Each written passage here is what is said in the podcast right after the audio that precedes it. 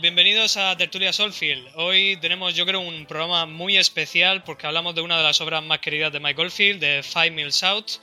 Que para ello, de nuevo, cuento con mis eh, tertuliantes, que por aquí tengo a Paco Salazar. ¿Qué tal, Paco? Hola, buenas. Pues muy bien, ya más recuperado de este calorazo que hemos tenido. ya, ya hay menos, es verdad. También tengo por aquí a Anselmo García. ¿Qué tal, Anselmo? Buenas, ¿qué tal? Pues aquí vamos, igual que Paco, sin calor, casi. Y como no tengo también a Ana. Ana, ¿qué tal estás? Hola, buenas, ¿qué tal? ¿Cómo estáis? Yo fantástica aquí. Bueno chicos, hoy hablamos de Five Mills Out, una de las obras musicales de Michael Field yo creo más completas, vamos a decirlo así. Eh, vamos a empezar un poco hablando de qué nos parece este disco. Eh, Paco, ¿qué tal si empiezas tú rompiendo el hielo? Pues, pues nada, pues sí, entramos en, en, otra vez en uno de los discos emblemáticos de, Mike, uno de los discos más queridos ¿no? por todos sus, fans.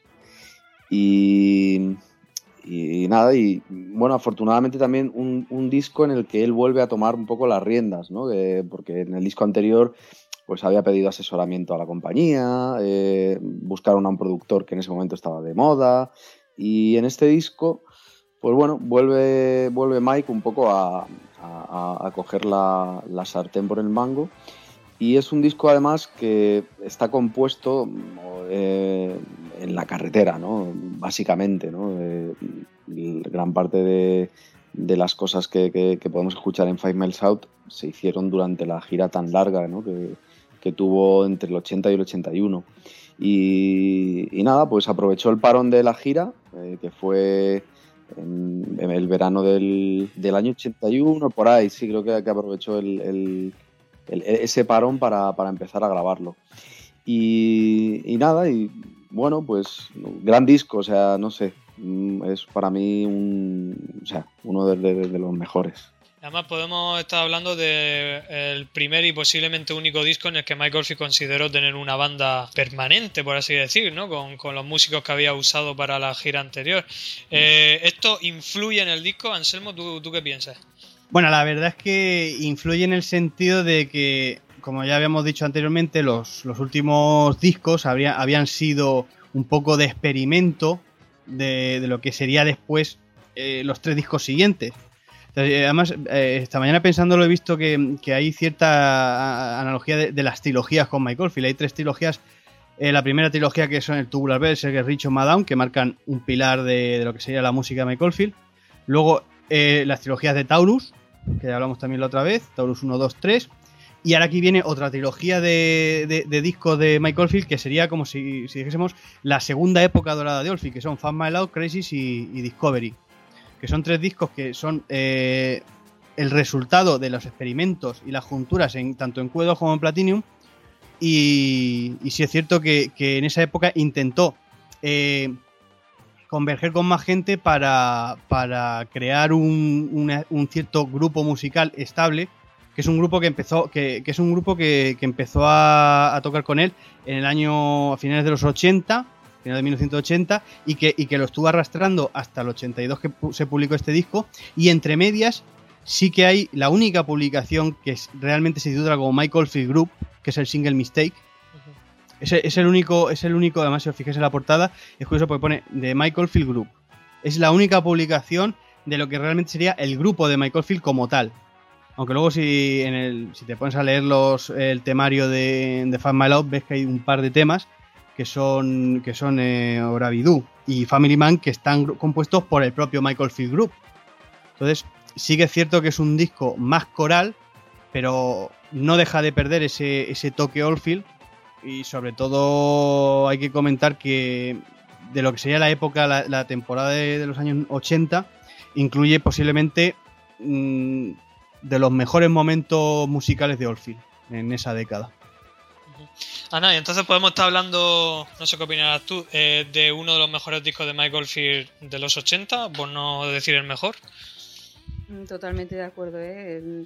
Eh, no diría el mejor, porque Crisis le, le, pisa bastante los talones, pero de los mejores sí. Y tengo que decir que, que yo al principio de las tertulias me hiciste la pregunta de cómo conocía a Michael Field uh -huh. y, y me, me, equivoqué porque re, yo realmente conocía a Michael Field con Five Miles Out, lo que pasa es que era la época del Crisis ya. Y entonces era cuando tenían en oferta el Five Miles Out en, en Andorra. Luego me di cuenta que había metido la pata ahí, ¿no? Entonces, eh, mm, yo no sé lo que me pasó, entonces por eso digo que estos, este disco es uno de esos que hay que escuchar con auriculares, porque no te puedes perder nada. Son todos detalles preciosos y además te van diciendo cosas, con cada escucha te dicen cosas diferentes. Y es lo que me pasó con Michael Field. Yo no lo conocía físicamente, lo tengo que decir porque a mí se me ha perseguido un poquito por ser mujer, que si era por la estética, no sé qué, no, no, no era por el personaje, sino que a mí me entró por la música, por supuestísimo, y me enamoró perdidamente. Y luego ya conocí más cosas de él, pero realmente el disco con el que le conocí fue con este, así que le tengo especial cariño. Para mí sí, uno de los mejores, ¿eh? Es curioso lo que comenta Ana del tema este de, porque normalmente, hombre, no diré el 90%, pero a lo mejor el 80% de seguidores de Michael Field son hombres. ¿no? Visto así. Es algo curioso, no sé si es que realmente existe música para mujer y música para hombre. O... El, mismo, el mismo lo dijo una vez que le sorprendía, además fue en la época del Tubular 3, que le sorprendía que, casi, eh, como dices tú, el 80-90% de sus seguidores eran hombres. Y que por eso, eh, en cierta manera, era la típica excusa para vender el disco. Pero bueno, que, el mm. Tubular Bell 3 era el Tubular Bell para las mujeres, la versión femenina del Tubular Bell. Sí, eso dijo. Mm. Em, vale, mm, vale, pues muy bien. Pero que sí que es cierto que es una música que es más seguida por, hombres que mujeres. vale, ah, pero, también hay otras cosas que son más seguidas por mujeres que hombres y no, pero que eso son... Pero yo como mujer aquí he tenido que aguantar muchísimo porque todo el mundo me decía que era por el físico de Michael Field. Hombre, a ver, no estaba mal, pero es que yo no lo conocía Hombre, también te digo una cosa, hay otros artistas que se sobreexponen bastante más que Michael Field. O sea, Michael Field, lo que es en portadas ha salido en cuatro portadas de sus discos y, de Michael Field, y de Michael Field hasta On Down, la gente apenas sabía quién era. El tío podía pasar perfectamente por cualquier sitio del mundo y nadie lo conocía. porque no, había fotos de él ni nada, o sea que no ha sido muy dado a fotos y mierdas de esas. va? No, no, yo no, yo no conocía a Michael Field de, nada. Es más, yo cuando, cuando me empezó a gustar a mí, en el 94, 95 fue, hasta que no conseguí el vídeo del, del concierto del Tubular 2, no le había puesto yo cara. Yo sí le había puesto, pero vamos, que, tardé bastante, ¿eh? O sea, antes me escuché Down, me escuché el Tubular Bells, eh, a, raíz de escuchar el Miles Out, que la primera escucha no me gustó nada, que era lo que os conté la otra vez. No me escucho, ay, no, la primera escucha para mí no, me gustó nada. Y dije, vaya porquería me he comprado. Y en, en cambio la segunda yo no sé qué pasó no sé qué pasó. A mí siempre me ha gustado un poco de música variada, no, no estoy centrada en un estilo, pero este hombre, bueno, nada, empecé a, mi hermano, oye, ¿tienes algo de este hombre? O de este grupo, no sabía si era un grupo, un hombre o qué. Y bueno, él fue el que me guió un poquito. Pero que ya os digo que como mujer tengo que soportar bastante eso de, de que me gusta porque me gusta Michael Field físicamente. Pues no será por eso, ¿eh?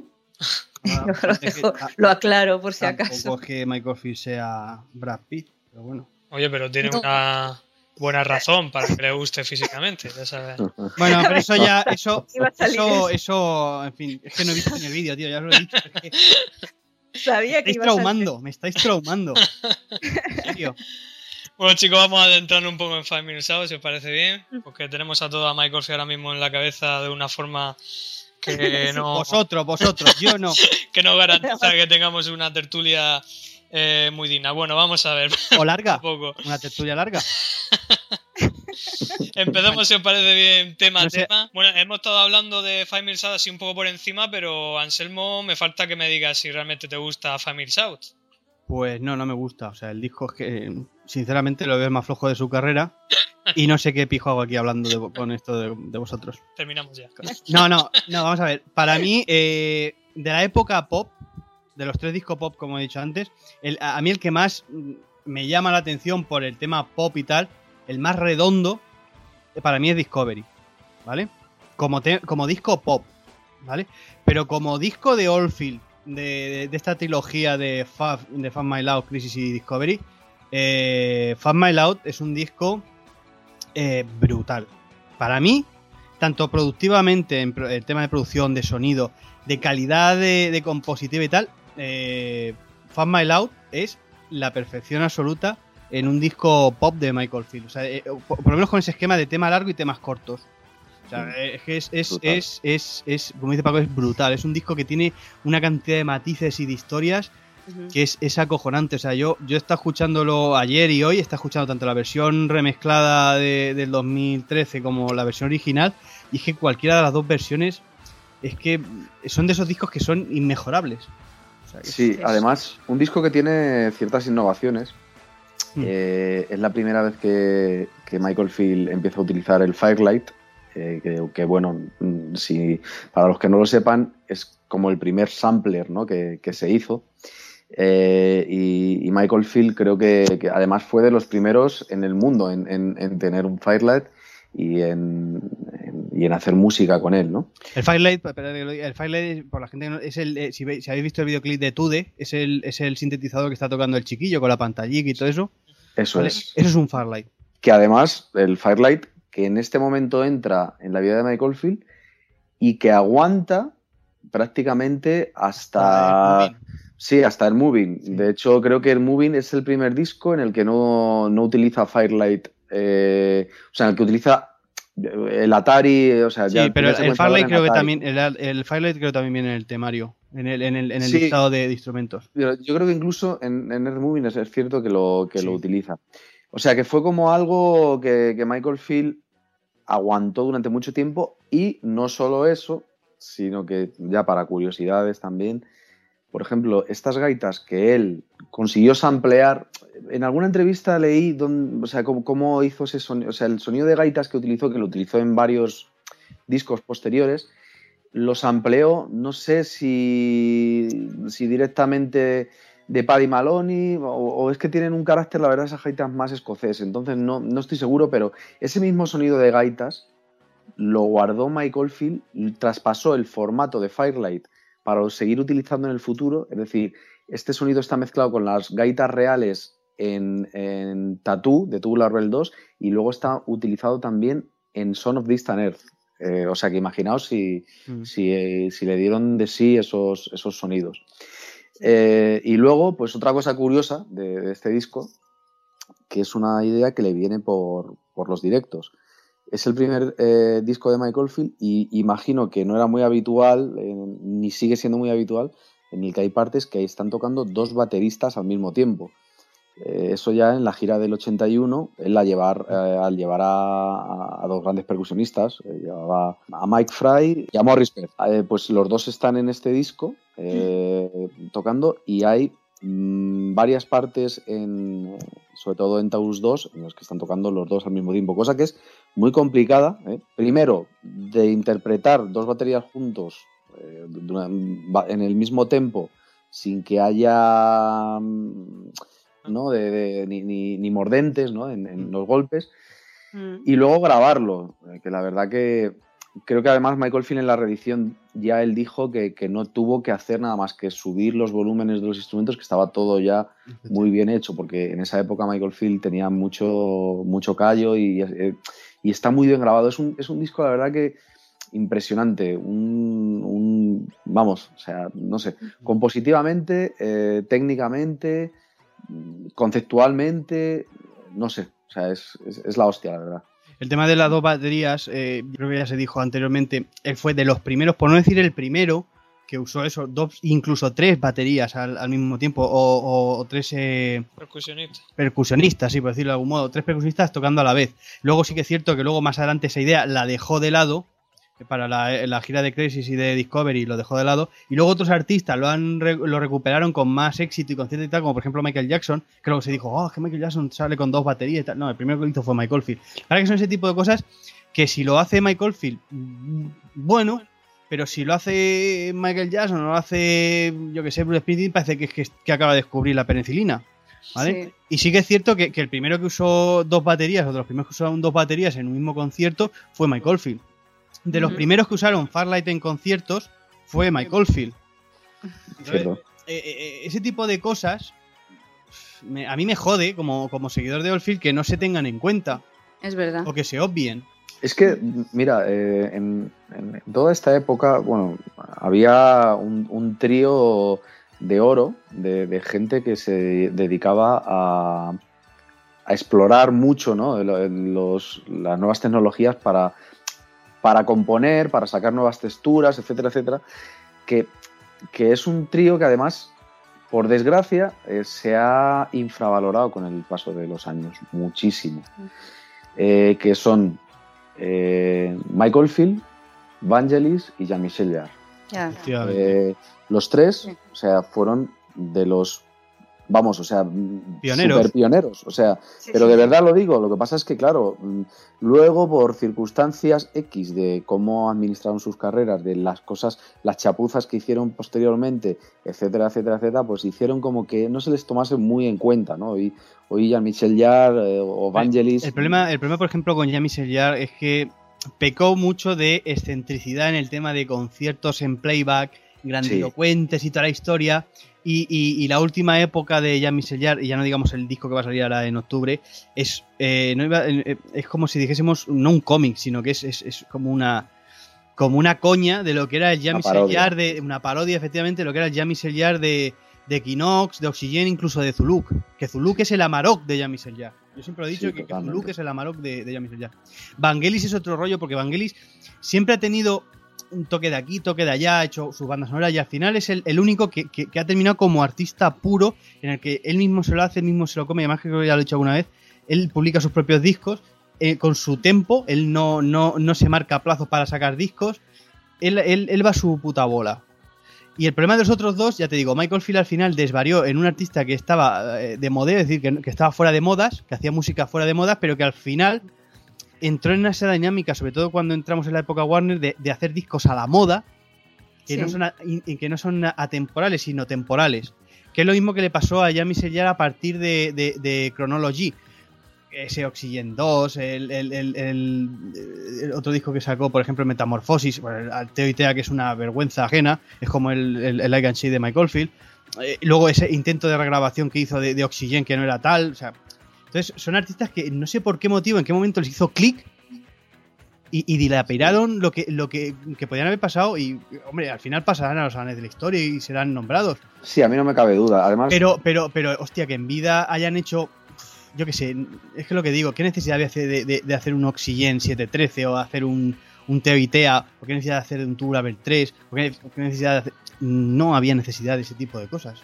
Olfil y Jar han tenido siempre un. Yo siempre, yo siempre lo he dicho, siempre lo he dicho y, a lo mejor me gustaría hacer un día así como una especie de, especial de Olfil y Jar, porque yo creo que, que, es monta tanto, tanto monta Isabel como Fernando. Lo que hace uno, lo que hace el otro. Que Olfil regraba el Tubular Bells y a Michelle Jar regraba el Oxygen. Que Olfil hace un concierto del milenio y a Michelle Jar hace un concierto del milenio. Que Olfil no sé qué y a Michelle Jar no sé cuántos. Es acojonante. No sé si habéis fijado que al final van, van, muy parejos. Es una cosa. Son muy parejos, sí. Sí, son la hostia. Ya, te digo, o sea, en, en, esta época hay que reconocer que, bueno, que los dos estaban en, un momento muy, muy bueno y que, mm. coño, y que, innovaron mucho. Y, Vangelis igual, o sea, fueron como... Eh, es como el, trío, eh, o sea, como, como los pilares ¿no? de, la música moderna de por entonces, que, que mm. ahora, claro, luego fueron muy comerciales y vendieron mucho y tal, y parece como que seguramente haya mucha gente escuchando que, y que diga, no, pero es que había un compositor en Croacia que era la hostia también y que nunca llegó a... Ya, bueno, pues no lo sé, pero yo lo único que sé es que mm, estos tres señores eh, hicieron mucho por la música moderna en su, y, eran, estaban en la vanguardia. Y Michael Field, en el disco en el que estamos hablando hoy, lo demuestra claramente, ¿no? Fue como... o sea, es un disco que ya, ya no tiene nada que ver, nada, nada, nada, nada, absolutamente nada que ver utilizando otra vez eh, temas instrumentales con lo que él estaba haciendo 10 años antes. Entonces, es como una innovación con calidad. Y aparte incluye temas atemporales, que es lo importante, que es lo que estamos hablando fuera del micrófono. Que eh, hasta el año 91, los discos hasta, hasta, hasta Heaven's Open, los discos de Oldfield, envejecen de puta madre, envejecen muy bien. Algunos mejor que otros, vale, pero casi todos envejecen de lujo. Pero hay un momento, eh, a partir de los años 90, que, los discos de Oldfield no envejecen del mismo modo. O no se tiene esa conciencia de envejecimiento eh, tan, tan buena como, por ejemplo, tú ahora mismo te escuchas el Fast My Out y no te desentona con la música que hay hoy en día. Sí te desentona en el sentido de que los instrumentos han cambiado, ahora sería todo más sintetizado y tal, pero joder, que hay temas como Family Man o temas como Fan My Loud que aún escuchas en las radios Sí, y no hay ningún problema. Y sin embargo hay, hay, hay, temas de hoy en día, hay una cosa que siempre me resulta curiosa, muchas veces que hablo a lo mejor con mi hermana o hablo con algún amigo así, jovencico y tal, y me dice, y estoy escuchando una canción, porque yo no soy de escuchar mucha música de hoy en día y tal, pero bueno, de vez en cuando pues alguna que escuchas por la radio y tal, y estoy escuchando una canción y me dice, esa canción, digo, bueno, esta canción que la escuché el otro día y me gusta y tal, y dice, pues eso es viejismo.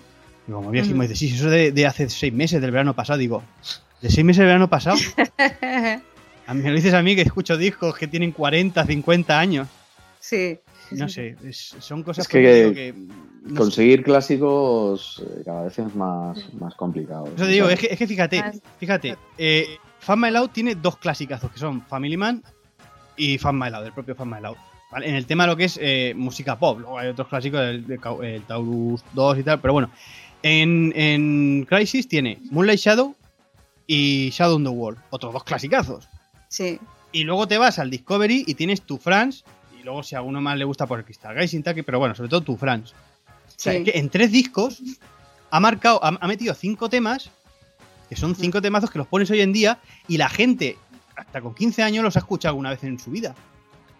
Vale, es lo que os quería decir del trío que comentaba Paco de, de Jean-Michel Jarre, de Vangelis y de, y de Michael Field, es que el único que metió mm, temas para discoteca fue Michael Field. En la discoteca de entonces, ¿eh? me refiero de los 80, porque mm, temas de, de este disco se escuchaban allí. Yo, yo escuché un montón Sí, al... claro. Se los ponían mucho, ¿no? En cambio de Vangelis y de Jar no... la era, discoteca- era otro estilo. Eh, yo supongo que eso le Vangelis abrió- era, era música más cultureta, ¿vale? Pero Michael Field se tiró hacia. Pero sin perder esa. Es decir, el, el- el tema es que tanto. Tanto Jarre como Vangelis hicieron discos, no hicieron eh, discos que mezclaban estilos y tal, sino eran discos conceptuales. Era un estilo definido y tal, y el disco iba sobre Sí. este tipo de cosas. Michael Field eh, fue más listo que los dos y metió en tremendo. mismo disco eh, Sí. lo que es el, el tema cultureta, como puede ser, por ejemplo, el tema Oravidú, incluso Oravidú y Taurus 2, y luego temas pop más, sual- más suavecitos y más ligeros, como son Family Man o, o Fan My Loud, el propio Fan My Loud. Entonces, es, eh, es eh, otro modo de ver eh, la misma muy- realidad. De hecho, podríamos hablar de, de Family Man, o sea, que está incluido en este disco como el primer éxito pop de Michael Field, Sí, ¿no? O sea, sí, aunque, sí, sí. hay- aunque hiciera, aunque tuviera en su momento también Guilty, etcétera, pero hablemos de pop cantado, tal, no sé qué, o sea, como el, el primer, el, el- el- o sea, es el primer éxito que escuchamos hoy en día en M80 todavía y, y fue la Sí. primera vez que, que le ocurrió eso. Un tema que, que, por cierto, se descubrió cuando, eh, cuando se hizo la reedición, que era un tema que estaba acelerado. Pero a mí siempre me había sonado súper, súper, ya de más aguda, ¿sabes? De, de más estridente la voz de Relly en, en este tema. Pero ya, en- ya es que eh, en este tema ya era, ya era excesivo- yo la veía siempre un poquito más subida, subida de tono. Y ahora resulta que no, que el tema estaba un poco, pelín acelerado, como dice Paco, los pitches estaban ahí a todo lo que daban. Escuchando el, disco ahora en su versión remezclada por Orfield, que el propio Michael Field, como habéis dicho antes, dijo que lo único que hizo es subir un poco los instrumentos y tal y poco más. Y es que ahora mismo, si me dan a elegir entre la versión remezclada de- del 2013 y la original, hombre, con la original, pero es que la del 2013 tiene algunas cosas. Por ejemplo, el Taurus 2 del 2013 es brutal. Es Cómo, brutal. cómo sí. le mete, cómo ha cambiado algunos soniditos, le ha subido, ha, potenciado lo que Es verdad. lo que, lo que le faltaba al disco, ese, ese, ese, puntito que le faltaba a ese tema, es que lo ha potenciado, pero a la perfección. Y Mm, te encuentras joyas como por ejemplo el Family Man, un poquito más, más, más lento y con un, es un tema un poquito más señorial. Entonces, no sé, es que ya te digo, este disco, eh, como he dicho antes, lo retoques de una manera, lo retoques de otra manera, no lo retoques, es que este disco es mm, de esos discos perfectos de, en la discografía de Orphy. Y además, eh, con este disco del Final South, también pasa una cosa muy curiosa con sus fans o sus seguidores, ¿no? Que se desmarcan ya hacia Alemania, España y Dinamarca y deja un poco lo que es eh, los británicos, aparte, ya, ya no son tan seguidores de él. Es muy curioso porque hace como una especie de división ahí. Mm. Aquí empieza realmente, aquí es donde empieza realmente el boom de Oldfield en, en, en lo que es la parte alemana de Sí, Europa y tal. a lo mejor también pueden influir los recopilatorios que, se, que salieron en los años anteriores, ¿vale? El, el, el Michael Fish, el Michael Fish Wonderland, el Music Wonder y tal, que son recopilatorios que se hicieron allí, y que intentaron meter un poquito en ese mercado a Oldfield, y luego la mayoría de los conciertos que dio Oldfield en esas giras, en la de 81-82, casi la mayoría, por no decir el 80%, pero sí el 60% sí que los, daban en la, en la época, en la, en la, zona de Alemania y alrededores. Entonces es curioso.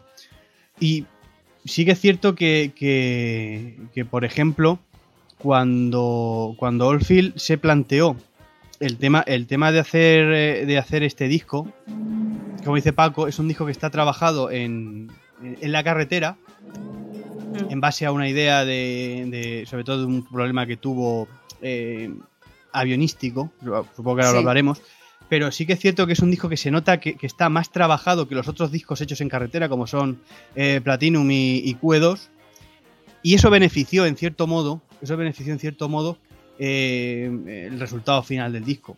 Para mí, ya te digo, yo, para ser un disco hecho en carretera, dijo que está bastante cohesionado y bastante bien hecho. Sí. Eh, vamos a ir hablando porque eh, aquí continúa la, trilogía Taurus con Taurus 2, que de hecho es el primer tema que encontramos, nada más ni nada menos que 25 minutos de, instrumental que ocupa toda la primera cara del disco. Podemos decir que en, en características de este tipo de temas de los 80 de Mike Goldfield posiblemente sea, para mi gusto, el mejor. No sé qué opináis. Pero vamos, comparándolo con Crisis o con The Lake y demás, aunque son temazos también, pero Taurus 2 para mí se lleva el... O sea, es que lleva de todo ese tema, yo no sé vosotros qué pensáis, es un tema rockero, podemos decirlo, en algunas partes, eh, con esas gaitas por ahí, por el centro. Impresionante, o sea, pues no sé qué pensáis, pero vamos. Para mí, de la, de la Switch, ahora que está de modelo de la Switch, de la Switch de los 80, como Switch entiendo, eh, Taurus 2, Crisis, The Wind Chimes, eh, y ya añadiendo un poquito más, Music from the Balcony, de todas esas Switch, para mí, la más perfecta, la mejor y la, la más lograda es esta, Taurus 2. Mm. para mí es, es la más completa en cuanto a sonoridad se refiere. O sea, es que aquí lleva de todo. O sea, es Oldfield 100%. Lo que me gusta, por ejemplo, mucho de Taurus 2, eh, que por ejemplo, eh, no lo encuentro tanto en Taurus 1 o en Crisis o, en The Lake incluso. Y eso que para mí The Lake es mi favorita, pero lo digo a nivel a título personal, o sea, por cómo conecta conmigo, pero, pero nada más. Pero Taurus 2 está ahí, ahí, o sea, está prácticamente. Pero lo que tiene es eh, además como un carácter muy fresco, quiero decir, o sea, se nota mucho el, o sea, que está hecho con, una energía como muy, o sea, no estaba todo, eh, o sea, está muy meticuloso, porque Oldfield es meticuloso ya de por sí, pero también guarda cierto, cierta espontaneidad, ¿no? A la hora de, tocar, ¿no? Y de hecho, eh, cuando salió la reedición nos dimos cuenta, ¿no? De guitarras que no estaban perfectamente, tal, pero, pero es la hostia, como, como él consiguió esa mezcla de, pues eso, de espontaneidad, con algo más sofisticado, con algo más moderno y al mismo tiempo clásico. O sea, es, no sé, Taurus 2 para mí, o sea, guarda lo que era Oldfield en esa época. O sea, es, es, es Oldfield al 100%. para mí es un, es un Oldfield pasándolo en grande en el estudio. Porque que se nota, o sea, una. Es frescura, como dice Paco, una, frescura que a lo mejor, como, dice Paco, no, no se nota en Crisis ni en, ni en, ni en Delay, porque parece que ahí va, por delante la cabeza que las manos. Sin embargo, en Taurus parece que va más por delante las manos que la cabeza, no sé cómo... Es eso, precisamente eso que estoy diciendo, sí. Exprime, exprime, el, exprime lo que es el estudio hasta, la, hasta, la, hasta el final, o sea, exprime todas las posibilidades de un estudio hasta el final. cabeza y corazón. Exactamente. Porque se nota una sensibilidad impresionante, como siempre ahí en... Mención aparte merece el trozo dedicado a precisamente a, a Dougal, que acaba de hacer por esta, por esta fecha. Eh, bueno, eh, ahora pasamos a Family Man. Family Man, eh, por desgracia, ha sido más conocido por la versión que hizo este grupo. ¿Qué crees que falló que hizo que este tema no fuera tan reconocido por el propio por la propia versión o por el propio original de, de Michael Field. Para mi gusto es un, le faltaba un videoclip. No, sé no, yo creo que lo que falló es que era de Michael Field. Sí. Ese es el problema. Que es que, eh, eh, pero es que eh, eso ya sería meternos en la línea de otro costal. Pero el problema era que era de Michael Field. Y hmm. la gente no asimilaba, oía a Michael Field y decía, oh, calla, esto es un coñazo. Y hay mucha gente que escucha temas que, no son, que son de Michael Field. escucha, hay gente que, la gente que no sabe quién es Mulay Shadow, escucha Mulay Shadow, le gusta y cuando dices que es Michael Field te dicen, venga, que va a ser Michael Field esto. Digo, pues sí, esto es. Con Family Man pasaba eso. ¿Cuál es el problema? Que, que tuvo más éxito una versión bastante cutre del tema, además una versión insufrible y que, el tema original. Pero bueno, eh, esas cosas pasan. Pero ya, yo, ya te digo, yo creo que el problema principal de que Family Man no tuviese ese éxito era que, lo publicaba era Michael Field. ¿Qué, opinión merece este tema? Porque es un tema rockero, eh, espontáneo también, divertido. A mí me encanta. Es me encanta. impresionante, ¿verdad? Sí, y al mismo tiempo tiene, tiene ese, la Oldfield, el, el solo de guitarra tan agudo y con ese vibrato característico, o sea, no sé, cada vez que lo oigo mm, en la radio, pues a veces haciendo zapping en la radio y tal, me sigue poniendo los pelos de punta cuando llega ese solo. Es un tema para directo muy bueno, de hecho fíjate, eh, si Oldfield eh, lo usó en la, en la premiere del Tubular Bell 3, fíjate, si Oldfield hubiese estado eh, en esa época bastante más ducho con la guitarra, el tema habría quedado bastante mejor. Y fíjate que ese tema en directo, precisamente en ese concierto, la verdad es que se le nota ahí un tema de guitarrero súper caña y tal. Si hubiese estado en plena facultades, imagínate cómo habría quedado ese tema.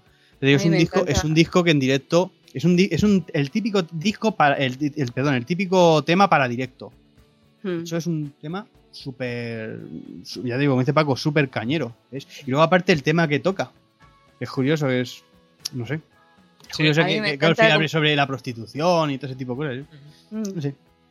¿Cómo, se mete, ¿Cómo se mete este hombre en sus canciones? Además, eh, eh, bueno, hablando de Family Man, bueno, no sé si la gente no sabe la historia, imagino que sabrán la historia de este tema, pero está dedicado a su, a, bueno, a Rick Fenn, que era acosado por eh, las típicas groupies después de cada concierto y él mismo decía que no, no, que él era un hombre de familia y que da que guay, y de ahí salió el tema. De, hecho, él, es uno de los, de los coescritores del tema. Este es uno de los dos temas, de los dos temas del disco que son de, del Michael Field Group. Exacto. Gran, gran temazo este. luego no veas. Y de pronto termina este tema y aparece un tema llamado Oravidú. Posiblemente el tema más extraterrestre de Michael Field bueno, hay muchos, sin duda alguna, pero a lo mejor de este disco tal vez sí lo sea. ¿Qué, pensáis de Oravidu? Quiero decir una cosa, que creo que ya hemos hablado fuera de micrófono, y quiero decir una cosa con respecto al, anterior programa, que hubo cierta polémica con el tema de Molly. ¿Vale? Eh, si escuchamos los dos primeros minutos de, de estamos oyendo una nana. ¿Vale? Y esa nana, esos dos primeros minutos de Oravidú, es una, nata, una nana que sí que está, es un tema que está trabajado y finalizado. Mm. ¿Vale? Y es muy sencillo, tú escuchas eh, Molly, tú escuchas eh, los dos minutos primeros de Hora y te das cuenta que un tema podría haber sido otra cosa y otro tema es lo que es, es, el, es, un tema finalizado, ¿vale? Solamente quería comentar eso. Y aparte de eso, Hora es un tema que en directo también, ese solo de guitarra central que hay en Hora es la caña. a mí me encanta. Y además es un tema, es un tema que, que como pasó en la gira del 92-93, es un tema que, imagínate, es simplemente imaginar a Michael Field tocando ese tema delante de 2.000, 3.000, 4.000 personas, todo el mundo en silencio y pam, pam, pam, es que es es lo que, iba a decir, es lo que iba a decir. En el concierto ahí demostró, sacó el Oravidú de dentro. Fíjate, hasta, pues, para, hasta, para, esas cositas Michael sabe, sabe, para esas cositas hasta Michael Field sabe elegir los temitas para, sí, Es verdad. Aunque, hay un tema, hay, un tema que está súper desaprovechado en directo, que cuando llegue el momento lo diré, es un tema que está súper desaprovechado en directo, que se podía haber tocado más veces en directo. Etude, tío. Etude en directo, tío. ¿Os imagináis un Etude en el año 92 con el plantel de músicos que tenía? ¿O en el Night of the Prums? Habría quedado de puto lujo. En, en, la del 99 no. En la del 99 no porque... no, pero en la, gira del 92 o, en el Nayo de Prum, un etude bien tocado y me cago en la puta.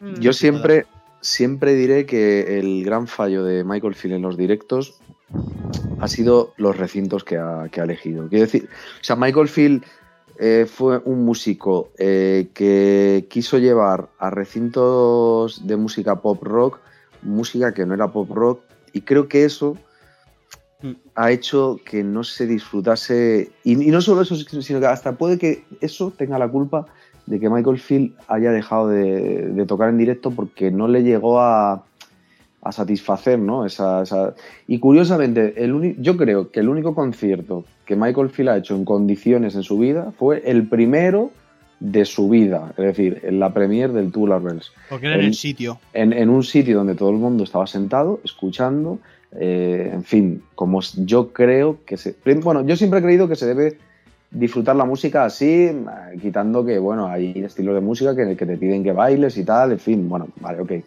Pero en general eh, es una pena que un músico de la talla de Michael Field, con una música de la talla de la de Michael Field, no se haya llevado en directo de otra manera. O sea, eh, no sé, en recintos donde la gente esté sentada, tratados acústicamente bien, pero no, él se ha empeñado siempre en ir a plazas de toros, a eh, grandes estadios, mm. en fin, es, es, un punto ridículo, ¿no? O sea, nunca ha pegado ahí y creo que por eso eh, no sé, o sea, quiero decirte, a lo mejor es verdad que no hubiéramos tenido grandes momentos como el de Nibor o tal, pero bueno, yo creo que podía haber sido puntualmente algo así, pero que en general hubiera hecho otro tipo de, no sé, de conciertos, ¿no? Siendo un poco abogado del diablo, yo diría que, también es cierto que Alfil tocaba donde, donde le decían que tocase, ¿vale? También es cierto, también es cierto dicho esto, que él podría también haber sido un poco más quisquilloso o, peleagudo, puntilloso a la hora de elegir dónde tocar. ¿Vale? Eso también es cierto. Pero bueno, ahí entramos ya en el tema de que luego resultas más eh, agradable o menos agradable, de hecho, a, que te contrate o no te contrate. Entonces llegará un momento en el que dirás, ¿qué hago? ¿Me pongo tikis y doy tres conciertos al año? Mm. Y, o, manga ancha y doy 50. Pues claro, pero es que yo creo que no se, no se ha encontrado a gusto del todo. Él aparte, en los conciertos. nunca le ha gustado tocar en directo. Además, es por eso. Pero no le gusta nunca tocar en directo, básicamente porque él es muy perfeccionista, o por lo menos lo era hasta, cierto, hasta cierto año. Eh, y, él sabía que las maquinitas eh, no se equivocaban. Que él en el estudio no se equivocaba, y si se equivocaba nadie lo iba a ver. Pero en mm. directo, en directo es otro rollo, en directo te equivocas. Hay cierta, digamos, inmundicia musical porque en el momento que te equivocas, ¿qué haces? Que, sí, porque él lo resuelve, pero sus músicos, la mirada que les echa. te das cuenta, e, él intentaba incluso en directo, cuando tocaba, tú oyes un concierto del día 5 y es un concierto del día 6, es decir, al día siguiente, y te lo intenta cambiar. Sí. Él, mismo se auto, él mismo se autocensuraba en el sentido de decir, vale, quiero hacer que cada concierto sea distinto para que valga la pena. Eso frustra también. Cuando te das cuenta de que, Pero es que él tampoco intentó, yo qué sé, o sea... Mm, eh, con todo lo perfeccionista que era, sí, yo creo que tenía que haber tenía que haber empezado por, por no sé, o sea, por decir, eso es. Efectivamente. O sea, no coger a un, venga, vamos aquí y tocamos esto con no sé qué y, ahora llamo a este músico y al otro porque me han dicho que también están de moda y no sé qué y tal. Y al final, pues muchos conciertos, ya lo hablamos en el, en el anterior podcast, es verdad que, llega un momento que terminas viendo a los músicos tocar sin alma y como con mucho... Fíjate que ya hasta lo pienso en un DVD, o sea, en verlo en, no sé, que, que algún día grabe algo como pues en su momento Clapton hizo con el Unplugged o algo así, o, en un, o en un estudio cerrado, tocando en directo, como John Mayer o David Gilmour o tal. O sea, donde podamos de verdad, de verdad, o sea, disfrutar de Michael Field tocando en directo, pero con la tranquilidad y la perfección que, se da en esas circunstancias, ¿no? No. Yo las veces que he visto a Michael Field en directo, pues han sido agobiado, o sea, sinceramente he disfrutado mucho porque estaba viendo a Michael Field pero primero agobiado porque tenía que estar haciendo cola para colocarme el primero. O de los primeros. O sea, ya mm, rollo, eh, pues como si vinieran los One Direction. Eh, luego, apretado, totalmente. O sea, en fin. Eh, y ya el, el, sonido. El colmo fue, bueno, sí, el sonido, evidentemente, pero el colmo fue, por ejemplo, en, en, la gira del 99, cuando estaba ahí rodeado de gente, estaba la gente, mientras estaba tocando Madown, silbando, gritando, tal, no sé qué. Sí, y, oh, horrible, eso es horrible. Llamándole torero, pero no Horrible. entre tema, entre tema y tema, hablo de durante. Mm, mm. Es decir, Sí. al final es como decir, eh, no sé, o sea, no, no- yo no, no veo sentido esta música, o sea, no le, no- primero no le prestas detalle y luego el que está tocando sabe que no le estás prestando el detalle suficiente y tampoco está inspirado. No, y eso para Michael Field es muy duro, ¿eh? Yo eso sí que... Pero él tiene la culpa, o sea, quiero decirte que él podía haber dicho perfectamente, oye, voy a hacer una gira en, en recintos de mil personas, numeradas, tal, no sé qué, y a lo mejor tirarse, dar tres conciertos cada noche en ese recinto, como lo, como lo ha hecho mucha gente, ¿eh? O sea, no- Sí, pero si para comenzar ya no le gusta el, el hecho de salir en directo y, y tocar ahí delante de mucha gente, pues bueno, iba él ahí, me dicen aquí, pues aquí. Hay que hacer cribas.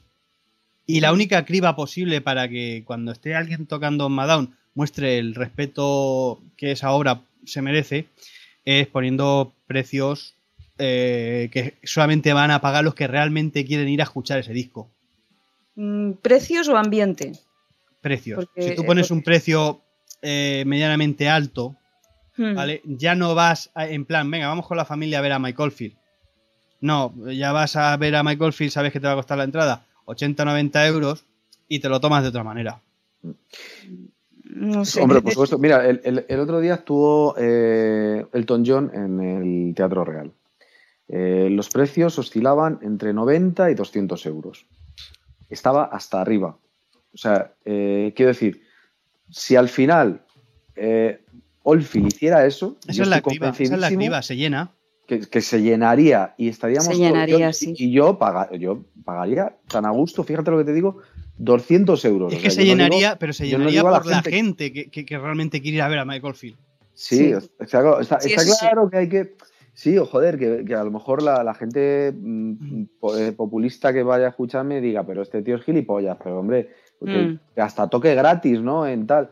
Sí, sí, de acuerdo, sí, eso también lo veo, o sea, se puede hacer, pero yo siempre he echado de menos ver a Michael Field así, o sea, quiero decir, con la tranquilidad y la paz de, pues de estar sentado, ir a disfrutar de su música, oír cada detalle, pues como cada vez que he ido a ver a Paco de Lucía, cada vez, ¿sabes? O sea, es que ha sido así, o, y, el otro día Elton John, o el otro día Rafael también, en- al día siguiente en el Teatro Real.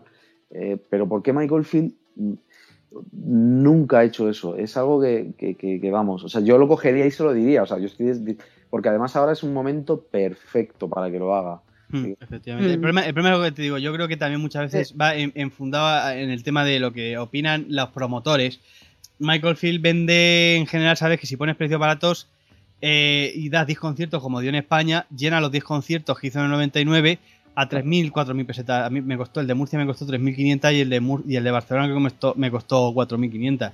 A esos Sí. precios se, se hin- se- se hinchan a llenar eh, de gente lo- los conciertos y, y el público y tal. Y, y hay 10.000 personas en cada concierto.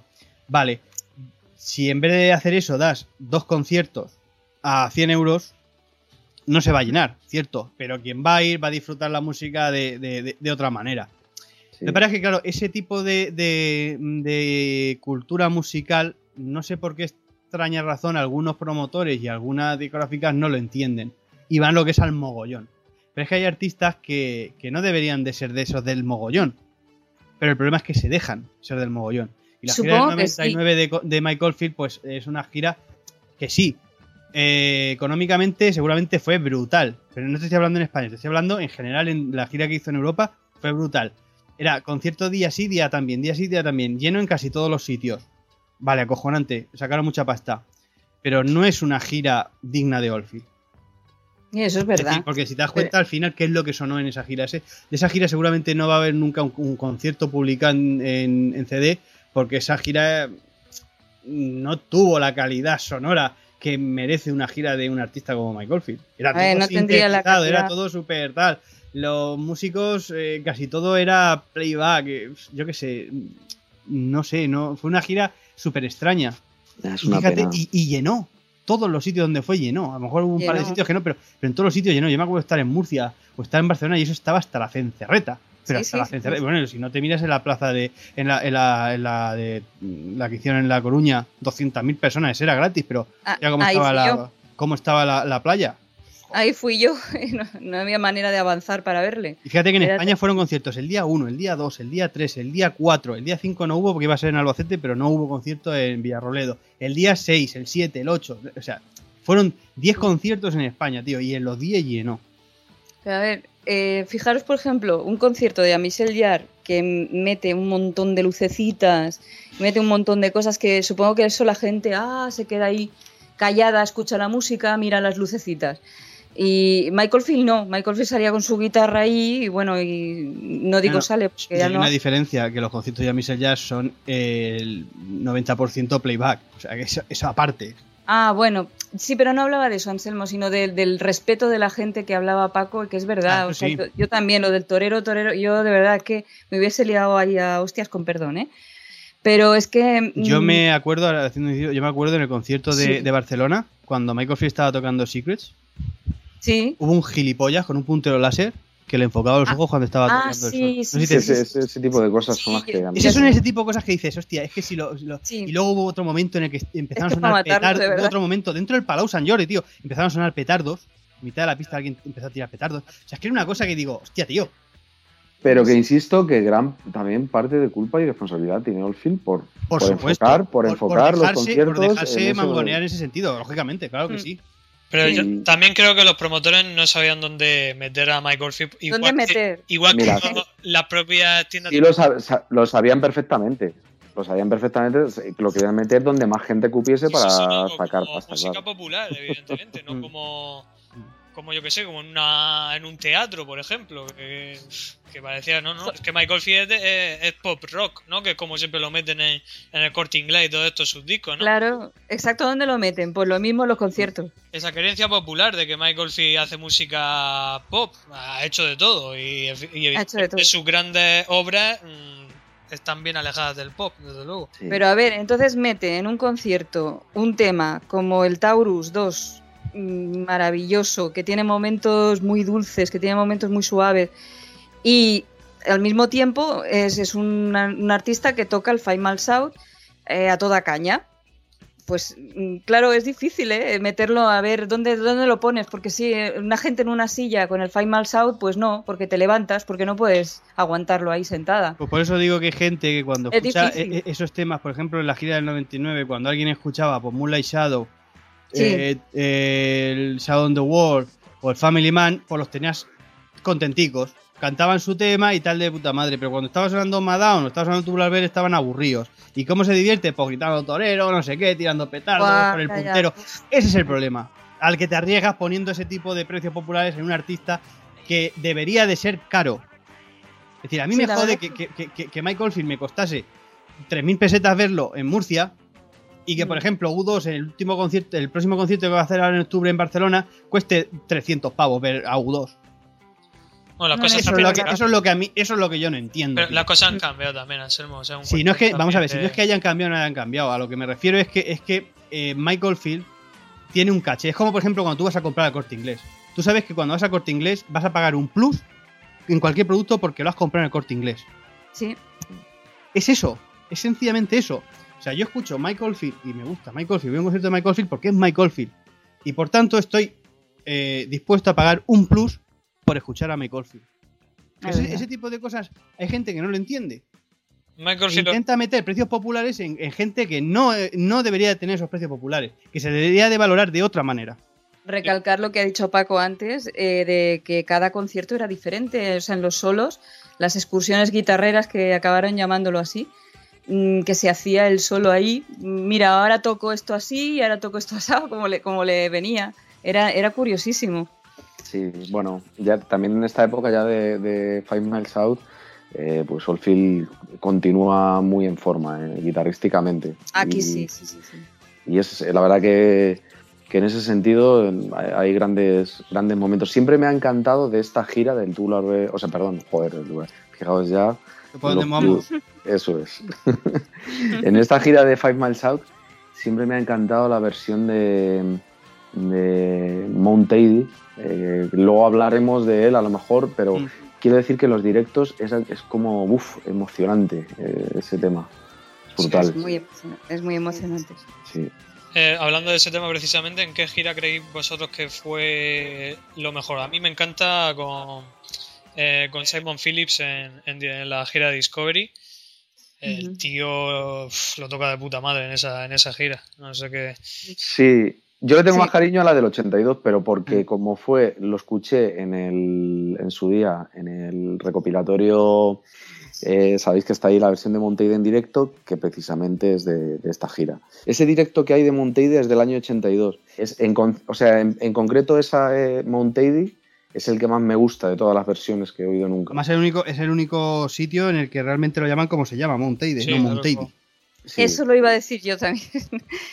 que ya está bien, ¿eh? Poner Incluso en el último recopilatorio este de lo mejor de, que encima de español, le pusieron Monteide, o sea, que hay que tener... Pues Oravidú, a ver, si es que eh, el tema ese que lo rescatara en la gira de Tula 2 eh, dice mucho por parte de Michael Field de que sin duda le tenía cariño, tanto a ese, después en el 99 rescata eh, Family Man, o sea que se nota que Michael Field le tenía un especial cariño a este disco en general. Sí, pero no solamente, no solamente que le tenga cariño a este disco, sino que sabe, en el fondo, él sabe lo que es y lo que no es. Él sabe diferenciar dentro de su propia discografía lo que es el polvo de la paja. O sea, que tan tonto no es para elegir los temas para, un directo.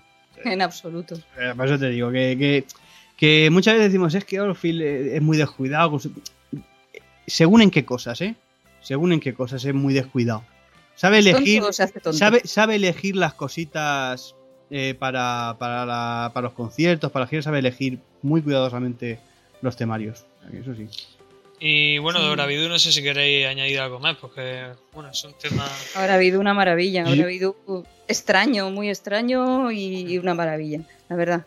Añadir que una parte que me encanta de Oravidú, que es la parte final, la de Ireland's Eye, eh, para, mi o sea, para mi pena, eh, porque siempre que lo escuchaba con esa guitarra y todo eso, eh, para mi pena, cuando ya descubrí por varias entrevistas de Oldfield y por. Y, bueno, el tema es realmente de esa parte, es de Maggie Reilly, de Rick Fenn, eso es, es de los dos, y no solo eso, sino la guitarra acústica para nuestra desgracia es Rick Fenn también. Sí, sí.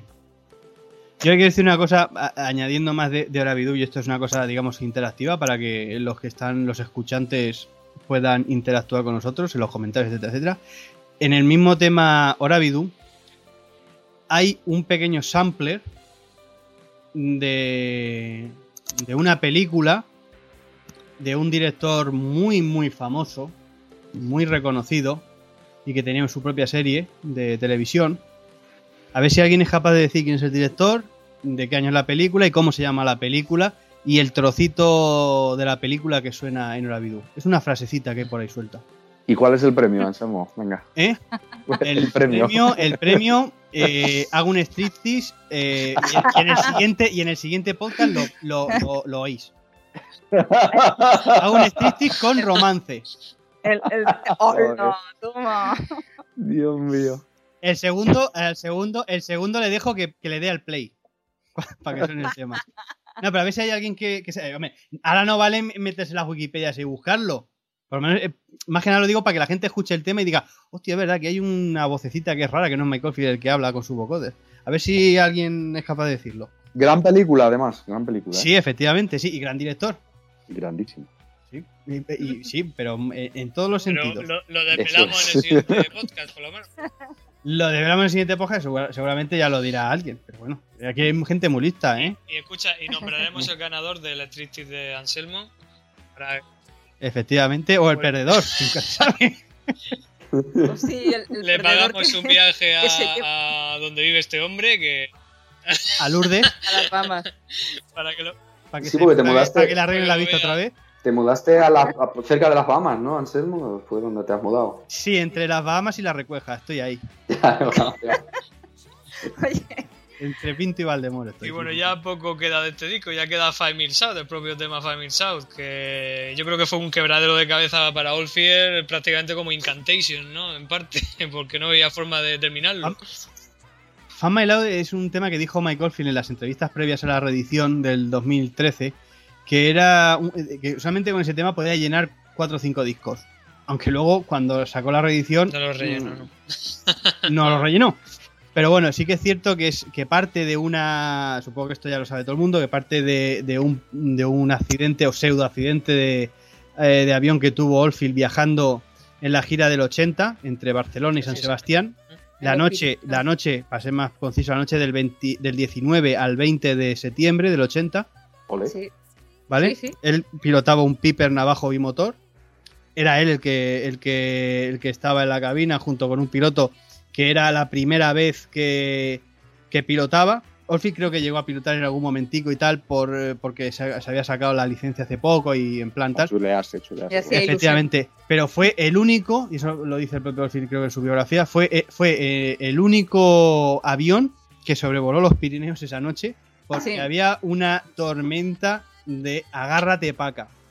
Mm. ¿Vale? Era brutal, era el único. Y de hecho, cuando llegó a San Sebastián, eh, le preguntaron, dice, ¿cómo cojones habéis llegado? O sea, es que es imposible, o sea, es, es- era. Por lo visto fue una, una tormenta. En La misma, es, es un- eh, si escuché la canción, la canción es un fiel reflejo del- de, de- de- de- lo que se tuvo que vivir ahí. O sea, tuvo que ser, Sí, sí, pero sí. acongojante. Tuvo que ser No, no, acongojante. ya te digo, fue, fue esa noche, pero digo para, para la gente que le gusta este tipo de, de puntillitas, el 19 al 20. Mm. Y Olfil estuvo guardando ese tema un par de años hasta que lo publicó en Love, también, las cosas como son. Y, y volvemos un poquito a lo de siempre. Las experiencias traumáticas despiertan a este hombre normalmente. Como por ejemplo esto, ¿no? Estar a punto de morir ahí en el avión. Yo creo recordar que no hace Claro. mucho tiempo que leí una leyenda urbana de estas mitológicas que decía que, que Michael Field murió en ese accidente y lo que hay ahora. Sí, y que luego, lo- y Ah, que luego llegó, y que fue luego Paul, New, Paul, Paul McCartney. El que- McCartney. El que el le que, le- el que hizo el Crisis, ¿no? Sí, sí, sí. Hicieron ahí un crossover de, de muertos vivientes de Walking No, Dead. perdona, perdona. A Michael Field no se le puede doblar aquí, no. No, No. estoy de acuerdo. Ah, eh, El, el único que puede doblar a Michael Field son las campanas, que ya que es el que las dobla. Las dobla él. sí. Triplica. Pero sí que, las sí que es cierto cuadruplica. una cosa que me resultó está repasando el, el- el temario, porque para sacar la fecha de, de- del accidente es muy fácil. Te coges el programa de la gira de los Jet Dar y lo miras y ahí sale. Que era de 19, al- o sea, el 19 tocó en Barcelona y el 20 tocó en San Sebastián. O sea que. Pero sí que es curioso que la gira del 81 y la gira, creo que del 82, no pasó por España la gira. En el 82 creo que sí, pero la gira del 81 solamente fue el concierto de, de- de Ángel Casas y tal, pero que ese año dijo, no, por aquí no paso.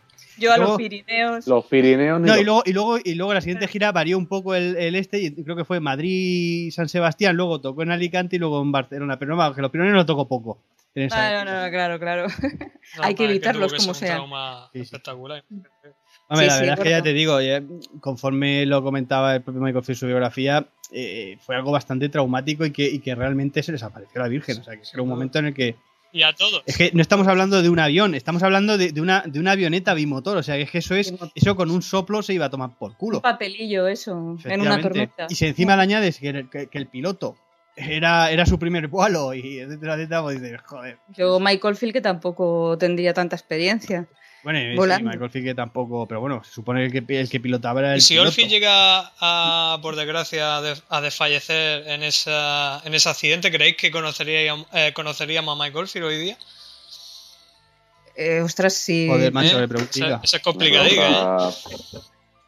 Yo, esto- creo, yo creo que sí lo conocería, porque yo, o sea, porque el a, lo mejor lo, hubi- a lo mejor lo hubiera, lo hubiera conocido este año, ¿no? Porque, pero sí, yo con lo inquieto que soy, seguramente me hubiera encantado, seguro. Sí, dice Michael sí, hombre, es el que se hostió los Pirineos.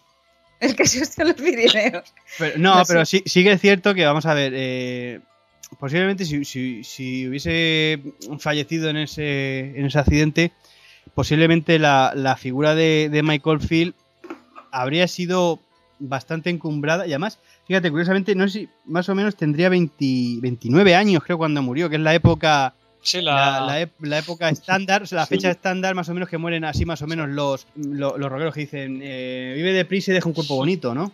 Janis Mm. Joplin Y, y yo que sé, y Jimi Hendrix murieron a los 27, también. Kurt Cobain, el, el de los dos y tal.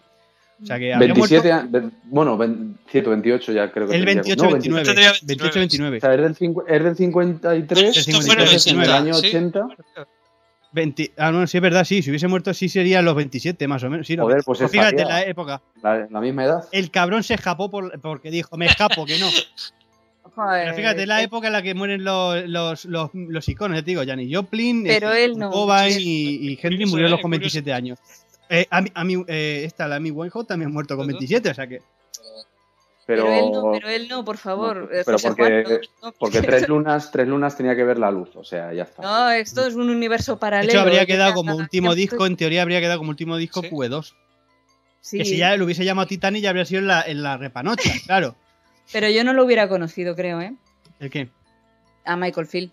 Yo creo que yo Mm, Que sí, si pasa eso, eso, vamos est- a estoy hablando de un universo paralelo, ¿eh? Ya, ya, pero no, pero vamos a ver, ya te digo, yo eh, si hubiese pegado el, el en el 80, venía de la gira del Expose, que había sido una gira bastante potente, eh, quedaba por, por publicar el QE2, que visto lo visto tampoco quedó como mal disco, y luego eh, eh, el, el éxito del Tubular Bells no hacía ni 7 años y todavía se vendían, de hecho ya te digo, la copia de 10 millones de Tubular Bells se vendió en el 81, o sea que Mm. aún estaba más o menos en la ola, o sea que habría quedado como, como icono.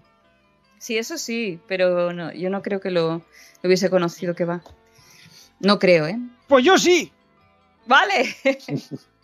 Y a lo mejor tendríamos hasta más rarezas de él ahora, fíjate lo que te digo. Seguramente, Ay, no, pero seguramente sí, seguramente sí. Podríamos, eh, seguramente sí que tendríamos el, el concierto de, digo, concierto, bueno, más conciertos seguro que sí. Y- Pero sobre todo podríamos, sí, sí que podríamos haber tenido lo- la música de los documentales en calidad buena. Porque, sí. porque lo sacaron a- dos años antes, o sea que. Pero bueno, No, no, pero mejor así. estamos un poco Sí. tétricos, tío. Ni que estuviésemos en Oye, Sí, sí. ah, que Vaya pregunta. Afortunadamente está vivito coleando y Sí, muy... déjalo, déjalo vivo. No sé lo que coleará, que estás divorciado, pero digo coleando... Pero coleando, a, a pesar de que algunos se piensan que, que, que nos cae muy mal Michael Field y que solamente lo criticamos porque nos cae como el ojete, Pues, como el Sí. culo, pues no, la gente yo le se quiero equivoca. mucho. Y yo también lo quiero mucho. Yo si lo veo le doy dos besos. Yo también. Y mira que los ojete somos de poco saludar. Pero yo lo saludaría incluso. Pues volviendo a hablar del tema Five Minutes Out, eh, aquí tuvo que usar de nuevo a Tom Newman para, para terminar el tema, que es donde aparece la producción eh, Tom Newman. Mm. Es un poco Sí, como sí, un ¿no? poco- Un poco Es que supo, Oh, supo, ah. no, porque supo, supo que este tema era, era importante o iba a ser importante en su discografía. Y yo creo que, es mi, mi- mi idea, mi pensamiento de que yo creo que se quiso rodear de, de la única persona que podía hacer que ese tema fuese algo, una joyita dentro de, de- de lo que era la, la, la joya que es el disco Love, pero quería hacer esa joyita que era era- yo creo que es posiblemente, y fíjate que tal, pero es uno de los temas más personales de Oldfield, precisamente Mm. por el tema eh, que, que trata en sí. Yo creo que por eso intentó usar a, a su productor de confianza y la persona que mejor lo Y conocía. además no volvió a usar a Tom Newman hasta. Mar- A bueno. Islands, el tema Islands en todo caso, sí. Sí. Ah, también, no lo sabía yo. Sí, En Island estaba- Island, el Sí. tema solo, el tema Islands está producido también con, con Tom Newman. Con Tony Man. Qué pena, de todas maneras. Se pasó No- unos años no sin él más. y, y volvió para ese tema y ya Mm. reenganchó ya en Amarok. O sea que. Mm. hasta, hasta que le dio la patada en. Eh, exactamente, que bueno, llegaremos a eso también. Eh, el, el único pues. tema del disco que precisamente tiene videoclip es Five Minutes Out. Que para quien no lo sepa, la muchacha que aparece en el vídeo no es Maggie Reilly, que a mí durante años No. me hizo pensar que Maggie Reilly había hecho una oposición impresionante para Mm. ese videoclip. ¿no? Y aquí quiero meter yo mi cuñica, mi pequeña cuñica y mi pequeña pullica. Y es que, para que veamos la, la importancia que tiene Maggie Reilly en la discografía de Michael Field, en la que es utilizada, por lo menos en este disco, básicamente como un instrumento más, como, como una cantante de sesión. En- de hecho, para eso, por eso digo que de hecho en el, en el propio videoclip ni siquiera sale ella.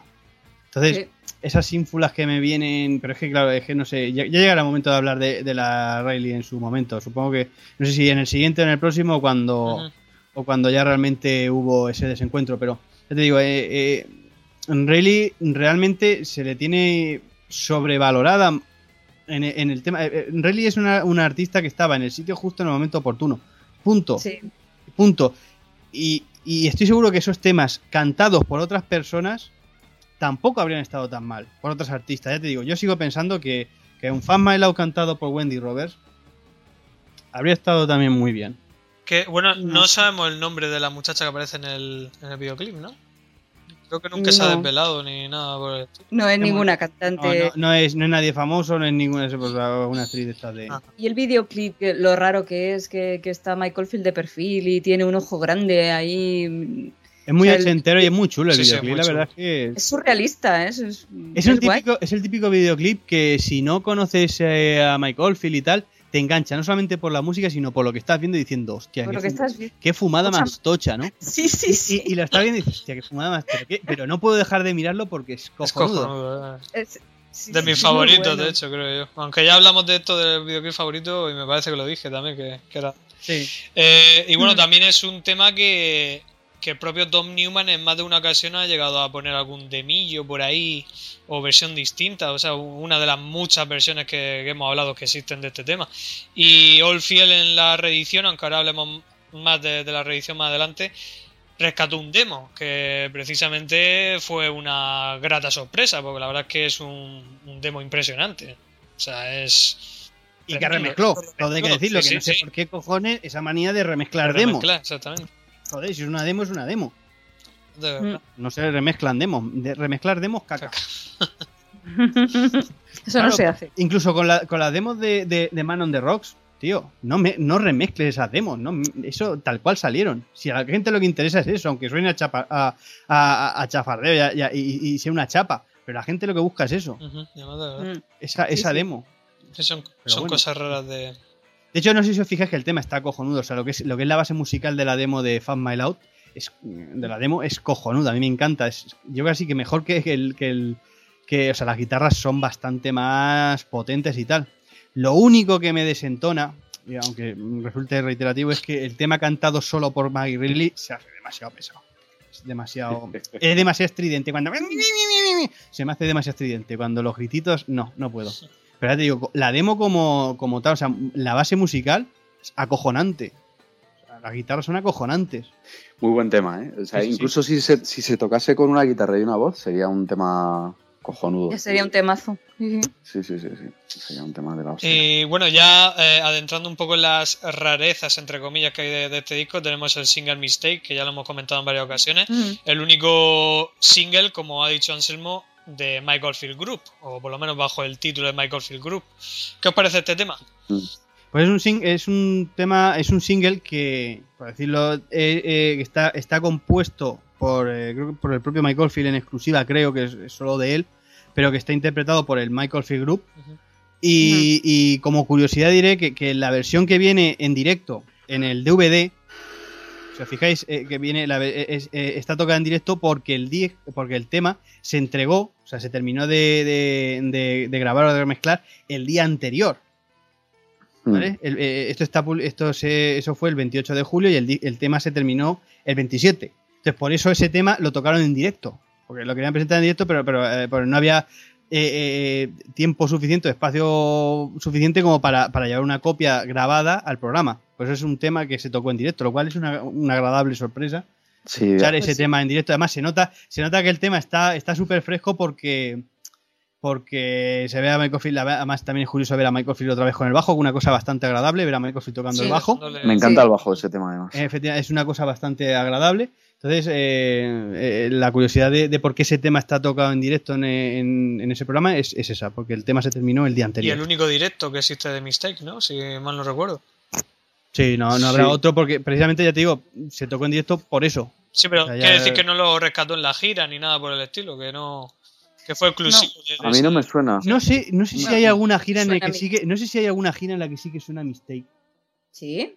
Sí, No pero vamos, eh, vamos a ver, es que la gira del 82 y tal, eh, hay una serie de conciertos en los que intentaba variar el, el listado de temas. De hecho, hay un par de conciertos en los que incluso suena Etude y en High Places. Sí, Entonces, sí que sé que hay, tiene que haber por ahí algún concierto en el que suena Mistake. Igual que hay conciertos en la gira del 83 en el que suenan eh, 83-84, pero sobre todo en el 83 que suenan que suena eh, Crime of Passion. Sí que es cierto Sí. Que, que hay, que hay- creo que hay por ahí algún concierto del 82 en el que suena Mistake. Mm. Puede ser. Pues puede ser. es- y que además Mistake eh, podía ser perfectamente, yo siempre lo he pensado, siempre que lo escucho, un tema que de los Strokes. O sea, si lo cantase eh, Julián Casablancas y hubieran, o sea, tiene ese, ese espíritu, o sea, ese tema perfectamente se podía haber grabado en el año 2002, o sea, es, es la hostia, ¿no? Que fue cuando volvió un poco ese, ese, esa onda, ¿no? De, de baterías, de, ¿cómo sabes? Como frenéticos, ese tipo de guitarras también. Eh, o sea, es un, es un, tema que tiene un rollo un poco hasta New Wave, si me, si me apuras, ¿no? o sea, tiene... A mí me gusta mucho este A mí me ¿eh? encanta, o sea, me parece un tema, de hecho, de los mejores temas cantados de Michael Fíjate que es, una, es curioso sí, sí. Que, que, que, hay varios temas que nunca me, se han metido en discos y son de los temas vocales de los mejorcillos. Porque yo, yo eh, dentro de una terna, yo metería Mistake, Crime of Passion y Pitches in the Dark, incluso Shine. Son temas que no han salido en discos. En, en discos. Y son auténticas joyitas de esas que, que no sé por qué motivo no encontraban el hueco en el, en el disco en cuestión. Bueno. Pues no lo sé, porque Mistake es, es merecedor de, de, un disco, ¿eh? mm. de estar en un disco. Mistake, Mistake eh, lo digo porque, porque, la gente, mucha gente se sorprende al ver eh, Mistake en, en, en, la reedición de Crisis. de Crisis. Y es porque, porque en, en América eh, Mistake fue. Era, era un tema que, que, acompañaba a Crisis. No sé si, si, si, fue intercambiado por otro tema. No sé si por en Head Places no, no estaba en Head sí, Places, estaba Mistake sí, o algo así. Hay un, hay un tema que, que bailaba de un, de, una, de, un, de un continente a otro y cambiaron ese tema que fue Mistake. Igual que hicieron en, en América con Platinum, que quitaron Udench y pusieron Guilty, pues aquí hicieron más o menos. O, en, o, o hubo, hubo, también otra edición, creo que también se habló, que de On Down la quitaron Horseback y metieron Indulci Júbilo. Uh -huh. Sí, es verdad. De, y después de está el tema Walbert the Big, que sí que sale en la reedición, que también es un temazo, un bellezón. Algo eh, curioso, tampoco Super es bonito. un temazo, pero vamos, que es muy curioso y muy bonito, la verdad, este tema. Es bonito, es bonito. A mí me encanta, me trae buenos recuerdos también de la época del de, del de Complete. Me recuerda un poco a Navidad, no sé por qué. Mm. Es, un, es, un, es la cara B de, de, de Mistake. Entonces, sí. es, es, ya te digo, es, Mistake es uno de esos singles súper curioso. Es como te digo, fíjate, eh, el single de Mistake o el single de Crime of Passion tiene joyitas porque la cara B de Crime of Passion es Jungle Gardenia. Sí. Es, otro, es otro temazo, tío. Madre mía. Eh, yo qué sé, y luego, por ejemplo, los singles de, de, de, de, Discovery, aunque luego lo hablaremos, pero coño, In the Pool, Afghan, son temas que dices, joder, macho. Son temas mm. interesantes. Te digo que la, eh, es muy interesante este periodo de 3-4 años. Es muy interesante el tema singles en Michael Field. Porque es como un. Igual que he dicho antes que, que es un renacimiento de, de, de, del Oldfield de, del mejor Oldfield. Que el mejor Oldfield es el de los 70. Pues aquí hay un como un relanzamiento de ese Oldfield en el que vuelve a ser tocado por las hadas y saca tres discazos. Y entre sí. medias, curiosamente, trufa de, de, de, unos singles bastante curiosos, igual que pasó en los años 70, con esos singles de Michael Field Single, el, el single de Induchi Júbilo, por Mode, aquí más o menos se repite un poquito la historia, pero más enfocado en el pop. Y es curioso ese, ese bucle que, que, que hay ahora en, en, esta época de, de Orphy, la época de los 80. Uh -huh. Sí, una época maravillosa para, para los que nos gusta, ¿eh? Sí, la verdad es que eh, vuelve a estar vuelve a estar inquieto musicalmente y se nota. Sí, sí se nota, sí. Ese es el tema, que vuelve a estar inquieto. Igual que estaba inquieto eh, eh, 70, a principios de los 70, en los principios de los 80 vuelve a estar inquieto. La putada es que a principios de los 90 ya no empezó a estar inquieto. Y ya si nos metemos en los principios de los 2000, ¿para qué más? Ya, ya, ya llegaremos. Ya. Sí, sí, sí.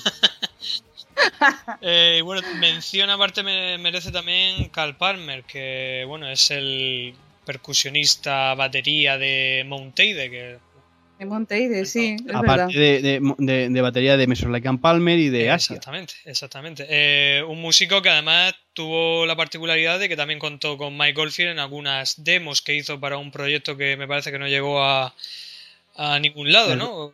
El Ready Mix, era, el Ready Mix era, era un, eh, por lo visto era un intento de un disco a la limón entre los dos, entre Carl Palmer y Mike Oldfield. La verdad es que habría, había resultado bastante chulo. Uh -huh. La verdad es que habría quedado bastante chulo. Lo que pasa es que en esa época eh, aparte de las giras de Michael Field, fue cuando empezaron a.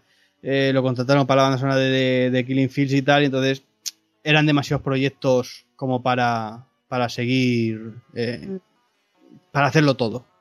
La verdad es que habría quedado muy bien un disco entre con las baterías de Carl Palmer y, y las guitarras de Michael Field. Pero bueno, también es cierto que, que a finales de la gira del 82 le presentaron a un batería bastante importante. Exacto. Uh -huh de Toto, Simon Phillips. Simon Phillips. Y, y los dos discos que hizo con Simon Phillips, pues la verdad es que tampoco están nada mal. Y que le ayudó a No, no, por sí, favor. sí. Efectivamente, por eso digo. Hablaremos de él también. Na- nada mal, nada mal.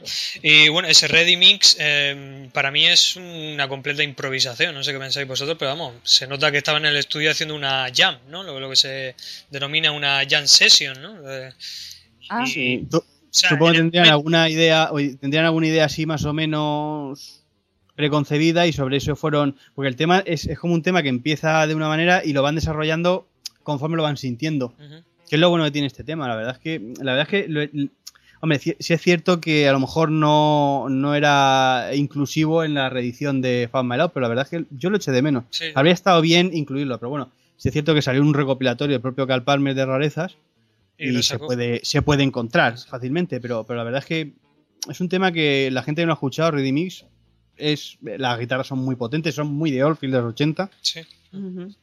Y está bien, está bien. Y bueno, ya hablemos de la portada que tiene Family South, que Cuedo se llevó un de hostias que le dimos. Sí. Pero yo creo que de Family South tenemos que hablar bastante bien, ¿no? De esa maravillosa portada que tiene, recreando el momento de, de- de que ya hemos hablado, de, de ese vuelo que casi mata a Mike Oldfield en el momento en el que ya vio la luz, ¿no? De- al salir de esa gran tormenta. Impresionante, ¿no? Ese cuadro. Es un cuadro, ¿eh? No, es- Sí, sí, de, de Sí. Coulson. Exacto. Es un cuadro, que, un, un tío que está especializado en hacer ese tipo de, de, De pintar aviones. de pintar aviones, sí. De hecho, si la gente se fija en el- la portada, en la esquinita, sale, sale su. Sí, pero en la, en la reedición, porque La la, versión de. Digin, como siempre, pues, de aquella manera. Exacto. también, ¿Cómo que, qué es lo que sale en la esquina? No, En la esquinita de abajo de la derecha sale el nombre, Coulson. Pulso. Abajo. En el vinilo sale. Sí, Ah, sí, sí, sí. en la reedición, no me había fijado. Sí, en la reedición sale y en los vinilos originales también sale. Lo que, donde no sale es, eh, es en los CD de Virgin. Exacto. Tanto en la- la- el CD del 83 como en las reediciones de, del 2000 y del... En la reedición, Paco, El si deluxe. coge el, el libreto de la deluxe, lo verás, se ve bastante bien. Y Mm. bueno, y también hay un curioso dibujo en la contraportada, Sí. que imagino que lo habréis visto todos, que creo recordar que lo hizo el propio Mike Oldfield, ¿no? Ese perro así. Es la mano de Mike Oldfield. eh, es la mano de Mike Oldfield, exactamente. Ujú. o sea, Es su mano. Sus sí. inquietudes musicales también eran inquietudes... Artista. ¿Ves? Estaba este hombre en un plan surrealista en esa época, ¿eh? Con un montón de cosas Bueno, hemos perdido artísticas. sí, sí, a un Dalí, Sí. Dalí Oldfield por aquí. No, oye, yo qué sé. O, o no. ¿O no?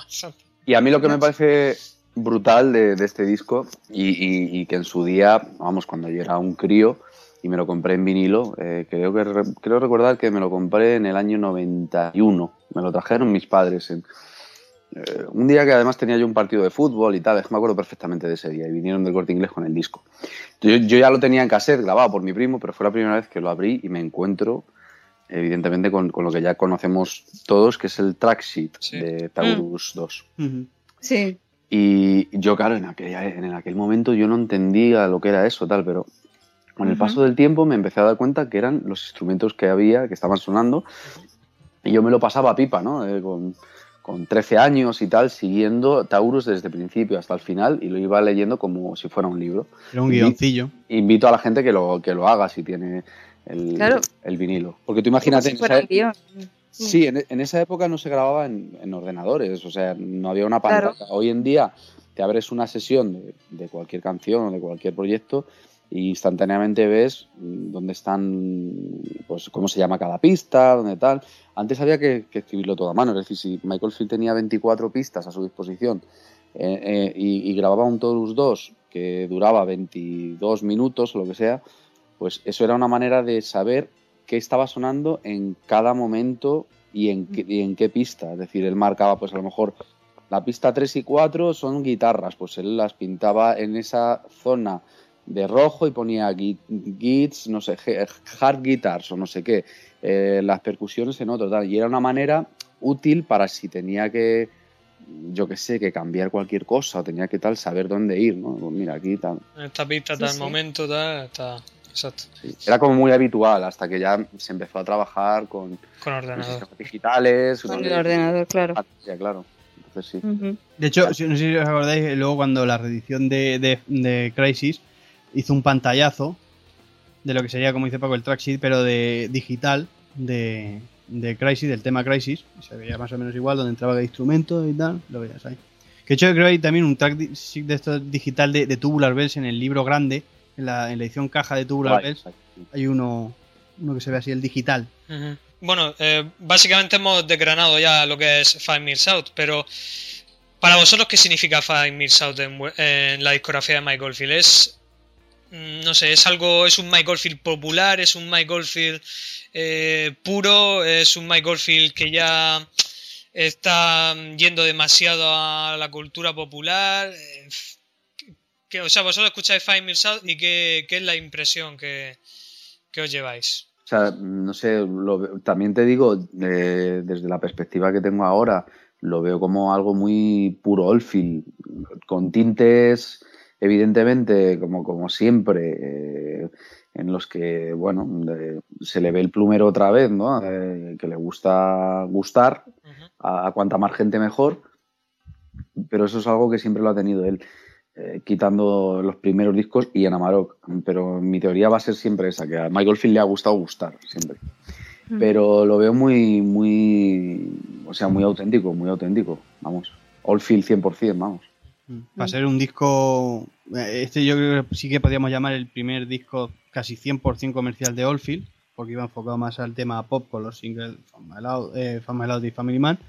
Sigue siendo Oldfield estado puro, porque hay temas y momentos de, de, de este disco que mm, recuerdan al mejor o son del mejor Oldfield. Entonces, para mí es un disco que dices. Eh, desentona en la discografía de Mike Oldfield respecto a otro a lo, que estaba haciendo hasta el momento. Sí y no. Porque hasta el momento realmente aunque aunque sí que es cierto que Platinum tenía ciertos de algunos temas eh, vocales y tal hasta hasta hasta Fan My Loud casi todo o el 95% de, de la discografía de Mike Oldfield era instrumental. Entonces es el primer disco en el que ya aparecen dos temas total y absolutamente pop. Entonces hay gente que a lo mejor le sorprendería eso y, así de primeras le echaría para atrás. Hay mucha gente que seguramente se, se, digregó de, de Oldfield por, este motivo, por este disco, ¿sabes? Sí. Por el tema de decir, no, este no es el Oldfield que a mí me gustaba. A mí me gustaba el Oldfield espeso de On My Down, de, Amar, de, de Heaven, de, joder, de Rich y de Tubular Bells, incluso de Incantation. ¿Vale? Y esto, sin embargo, eh, yo creo que toda esa gente que se desenganchó de Oldfield eh, con este disco y ya con el siguiente, con Crisis, que es más comercial todavía, hmm. al, pasar el tiempo, y como he dicho, como siempre decimos, al final, eh, el tiempo pone cada cosa en su sitio. Y estos discos envejecen muy bien. Y al final esa gente que se fue de, la órbita Oldfield por, por ese, digamos, engaño al que, que hizo Oldfield haciendo temas pop eh, justo eso que era lo que, lo que Oldfield estaba eh, echándole en cara a Virgin, que usaba la música como algo comercial en vez de como algo tal. Yo creo que esa gente luego poco a poco con el tiempo se volvió a enganchar a Oldfield, escuchó otra vez este disco y lo valoró como realmente se tiene que valorar este disco, que es como una obra de Oldfield esencial en su discografía. Hmm. Bueno, supongo que, habrá de todo. Si yo conozco a personas que, mm, no sé, igual porque van más inclinados hacia la música clásica o hacia la música New Age o más tranquila y tal, eh, no, no son de sus preferidos estos discos precisamente y los apartan y es lo que tú dices, Anselmo, que, que se descolgaron un poquito ya de la discografía de Michael Field. Pero yo para mí, desde luego, es uno de los pilares de, Michael Field, ¿eh? Final South o sea, yo lo veo con, grandes pilares, eh, evidentemente el Tubular Bells y el On Down, y luego ya pasamos al, a lo pop, que es lo que decíamos, y es Final South, Final South y Crisis. Yo para mí, para mi gusto, creo que, que sí, sí que es puro Michael Field.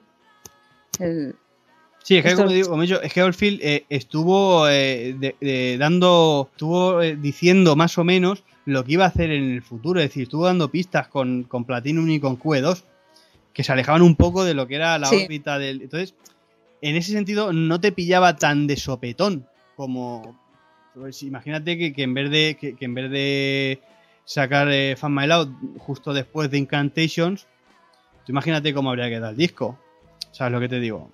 Habría sorprendido bastante más, entonces sí que habría sido una ruptura muy tocha. Entonces, por eso esos, esos dos discos puente que son Platinum y QE2 hicieron mucho para que esa gente que al final se, se desilusionó con el, con el Oldfield de, de los 70, al final, con el tiempo y enfriándose las cosas, volviesen a Oldfield porque escucharon Sí. y dijeron, hostia, sí que es verdad, sí es que si escuchas, porque, porque es que están esos dos discos en medio que, que- que van amortiguando el camino hacia, hacia lo que serían los tres discos que vienen a continuación. Tres discos eminentemente pop, pero que con unas bases eh, auténticamente Oldfield. Sí, sí, sí, yo opino igual. Y bueno, personalmente hablando, Paco, a, a ti que te representa Five Mil South, ¿es un disco que sueles escuchar eh, bastantes veces más que otro en concreto? o- Sí, es de los que más escucho, sí, sí. Sí que están. Es de los que, además de tener calidad musical, luego también me, me, me tocan y, y me, me llegan. Y con el paso de los años se mantienen ahí, ¿no? Sí, sí que lo escucho. Eh, yo no sé vosotros, a mí Taurus 2 me encanta escucharla toda hostia en el coche. Sinceramente. Bueno, Yo- Es un tema que... Auriculares. me- hombre, Eh. aparte, por supuesto, pero no es un tema que me, que me da un subidón total en alguna parte. hay una parte magistral, ¿no? La que le dedica a, a, Da- a Daugal Sí, cuando, sí, cuando, Ah, estalla, brillante. cuando estalla Sí. todo, o sea, cuando Mm. Esa, esa parte. entran con las dos baterías, por cierto, ahí están sonando las dos baterías y el riff ese, que ese riff ya lo utilizaban en los últimos conciertos de, de la gira anterior, eh, con el bajo, bueno, es, es brutal, es brutal. Una joya, de verdad. o sea, Sí. vuelvo a decir aquí que, que esos bajos, o sea, por favor, bajistas del mundo, escuchen a Mike Oldfield tocando el bajo, de verdad lo digo. ¿eh? Además, de verdad. Y bueno, vamos a ir hablando de, de lo que son las reediciones de Five Mil South, porque bueno, Five Mil South, como todos los discos hasta ahora que hemos hablado, ha tenido varias ediciones, entre ellas la de HDCD, tan famosa por su falta de calidad, eh, y también más recientemente la del 2013. La del 2000 la podemos obviar, ¿no, Anselmo? Sí, ¿para qué vamos, ¿Para qué a, vamos a, a hacer ¿A sangre? hacer sangre con esta reedición. Es, y además la portada, yo no sé si se ha visto peor en alguna edición que en esa, porque se ve prácticamente como si fuera, como si no se viera nada, o sea, con un color así muy difuminado. Mm. O sea, es, es terrible, es terrible. Eh, aquí no hay fallo, bueno, aparte del famoso Monteidi, que eso yo creo que se ha repetido El- hasta la saciedad. Sí, sí, de verdad que sí, ¿eh? Sí, yo no entiendo por qué el, el único la- el único sitio donde, donde se dice bien el nombre es en el recopilatorio de Complete, que es perfecto hasta en eso. Es el único sitio donde realmente puedes leer Mount Teide, que es como se llama. Teide, claro, es que es Teide, sí, sí. Es que, como estábamos hablando antes, que ni siquiera en el recopilatorio salió hace unos días español lo nombran Teide, ponen Teidi. Sí, Teidi. que- Sí. Qué impresiona. No. Y después, bueno, la reedición del 2013, aunque ya hemos hablado de alguna que otra cosilla de ella, eh, fue bastante bastante buena, ¿no? En comparación con las que habíamos tenido recientemente de Cuedos y Platinum, que le faltaron alguna cosilla que otra. Aquí volvía el DVD con ese 5.1, con una remezcla muy distinta al disco original, que Anselmo ha nombrado también en un par de ocasiones, y, y que impresionó, ¿no? Por, por algunas diferencias, algunas cosas que no habíamos escuchado en el disco original. La verdad es que, la verdad es que hasta ahora las reediciones, las remezclas en 5.1 o revisiones de Oldfield en estéreo habían pasado con más pena que gloria. Y lo que sí que es cierto es que las remezclas de tanto de Fan My Loud como de Crisis están bastante bien. Tienen sus fallitos y sus cositas. Por ejemplo, en Moonlight Shadow, pero eso ya lo hablamos en su momento. En Moonlight Shadow hay unos problemas así con las guitarras que eran demasiado altas en algunos momentos y tal. Pero bueno, que en general eh, la- las remezclas que hace de, de- sobre todo ahora que estamos hablando de Fan My Loud, son bastante buenas porque potencia los instrumentos que, que podían quedar un poquito más tapados en la, en la remezcla, en la mezcla original. Y la verdad es que da un enfoque, por ejemplo, en Taurus, en Taurus 2, eh, el principio de Taurus 2 es un enfoque bastante más potente. Hay momentos en los que las guitarras suenan como con más cuerpo. La verdad es que es una remezcla que a mí me sorprendió y muy para bien. La verdad es que sí. Bastante curiosa. Eh, y poco más de ese, bueno, esa edición, ¿le faltó algo que creéis vosotros que debería haber incluido? Pues Yo estoy contento más o menos con ella. Mm, Yo, ¿eh? yo eh, ¿Algún directo he echado- tal vez? he echado en falta, bueno, aparte de los tres temas que esta vez se comen, que son Platinum, Conflict y On Man Down, que son los tres temas en directo que se comen del concierto de Colonia. Eh, yo eh, echaría en falta alguna versión single de porque hay versiones edit tanto de Fan My Love como de Family Man que son versiones de 3 minutos pero oye ya que están sabes lo que te digo mételas o ya que no metes eso porque a lo mejor es demasiado digamos enrevesado mete mete por ejemplo la versión la versión del Fan My Loud de, del Complete que es distinta es un mix distinto al del disco una versión single en la que Maggie Reilly canta al principio del tema, canta un, por debajo, va cantando el, eh, sobre la bajo la voz de Michael Field, no sé si habéis fijado. Es distinto, en la versión de, de Fan My Loud de, del Complete a la versión del disco es distinta, es un single austriaco, australiano creo que es. Sí, aparte que se nota mucho más, que no lo hemos comentado, la referencia tubular de este tema, que, que se nos ha escapado de decirlo. Sí. Sí, bueno, eso sí. Y luego, eh, y luego habría añadido también eh, la versión en directo de Punka Diddle, que era la cara B de, precisamente de, de, de ese single de Fan My Loud. Que sí que es cierto que es del concierto de Essen, pero hay una diferencia, dura como unos 10 segundos más y no se oye al público al principio, está remezclado un poquito. Entonces, yo lo habría metido en plan anecdótico, pero sí lo habría metido. Vamos, básicamente el, el- el tema, tam- y luego si hay alguna más versión, alguna otra versión de Fan My Loud, alguna tal, pero vamos, que completito está. ¿no? Está Pese a bastante llevar- bien. Pese a llevar solamente como bonus track Walver y, y- y la demo. Sí, la verdad es que fue, en comparación con Platinum y Q2, eh, fueron esta reedición, digamos que recuperó un poco lo que había Sí. sido antes. Mm, no y, sé a- qué- y aparte, y aparte está muy bien remasterizado. Sí, suena. ¿sabes? Sí que está bien remasterizado. Tanto este como, como Crisis está muy bien remasterizado. Y bueno, ya hablemos de los recopilatorios, porque bueno, Five Minutes Out sí que ha sido muy bien tratado en los recopilatorios de Mike Oldfield, ¿no? Porque prácticamente todos los temas han formado parte de alguno que otro, ¿no? Taurus 2 creo que hay un extracto por ahí, en algún recopilatorio, Family Man aparece en casi todos, eh, Five Minutes Out también, el único imagino que recuerde que no sale es Hola, Bidú. evidentemente, eh, lo cual es una pena, eh, la verdad. Eh, No, vamos a ello. ¿Qué meteréis vosotros en vuestro recopilatorio? Lo tienes escrito, lo sé. Yo, hombre, ya lo he dicho, lo dije en el anterior, que yo ah, voy a meter el, el- el- la, la trilogía Taurus. Esta vez, para variar un poquito, voy a meter el Taurus 2, pero la remezcla del 2013 de Microsoft. Porque Mm. Interesante. me parece mm, Sí, No te digo que sea mejor, pero es mm, eh, más potente musicalmente. Es bastante más. po- Porque eh, potencia. Lo bueno de ese, de ese tema, en esa remezcla, la potencia. Entonces metería ese tema, lógicamente metería el Fan My Loud. Y posiblemente Oravidú. Entero no, pero sí, sí la última parte, lo que sería desde el solo de guitarra al, al Iron. Iron Eye. Eso, eso serían mi- mi- los tres temas de este disco. que metería yo. Yo haría alguna edición, ¿no? De, de Taurus. Bueno, hombre, lo metería todo entero también, claro, pero. Uf. Pero bueno, Si, si es gratis, tú, mete, tú Si es gratis, sí. Lo claro, o sea, es que desde el principio a final. Mi recopilatorio ya va por las 10 horas, o sea que. va Bueno, entonces Oravidu y Taurus 2 también. Si es que es. Vamos. Para mí son las joyas, ¿no? ¿Tú qué dirías, Vale. Ana?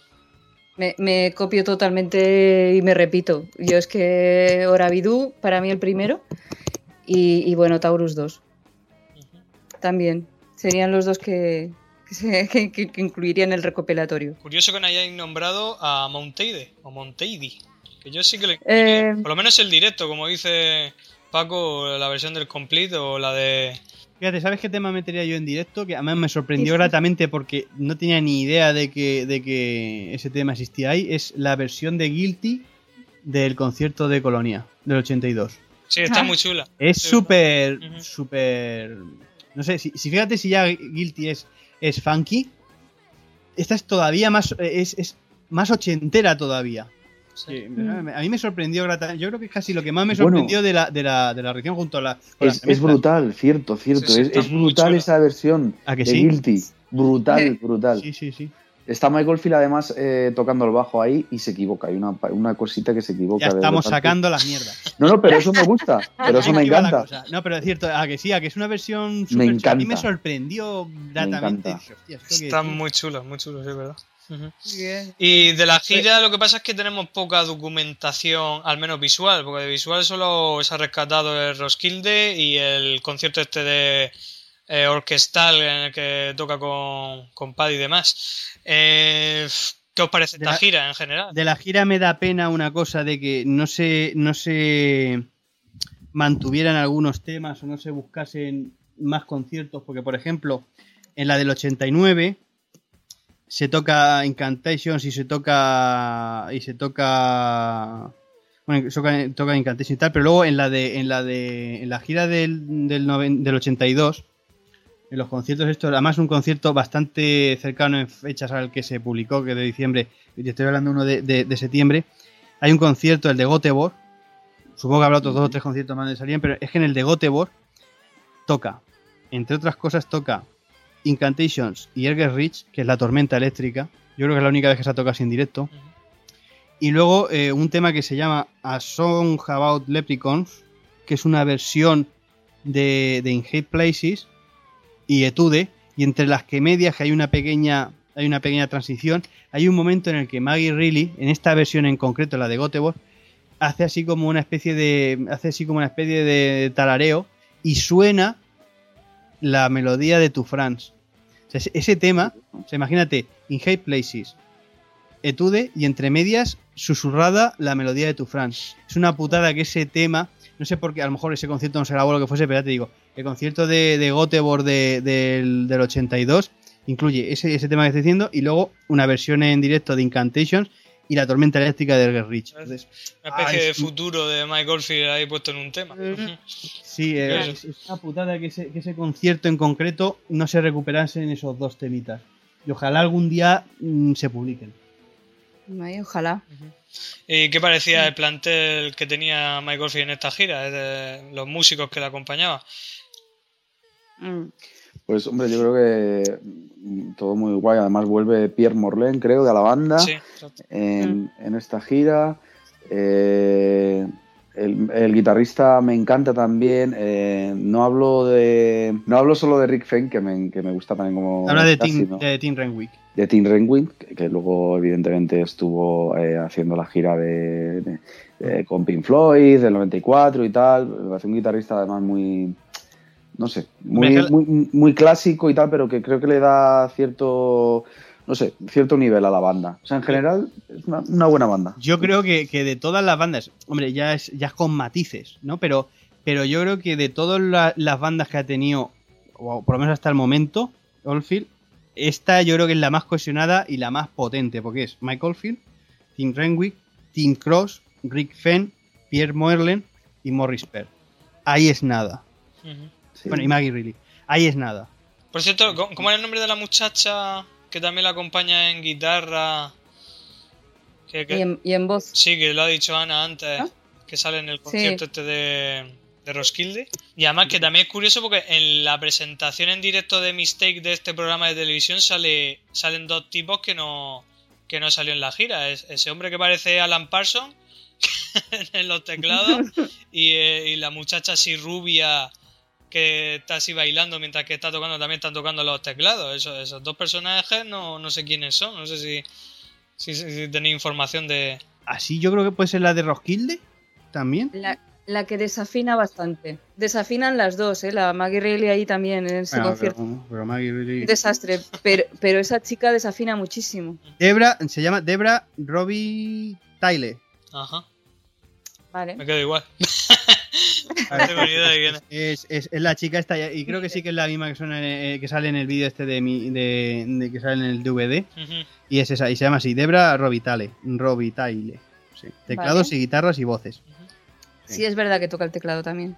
Ajá. Mm. Curioso. Eso más o menos fueron. Y luego también hay, entre medias, hay también algún percusionista más que se añadió a la gira, que fue un tal Graham Broad. Graham Broad, es otro guitarrista que está por aquí y tal.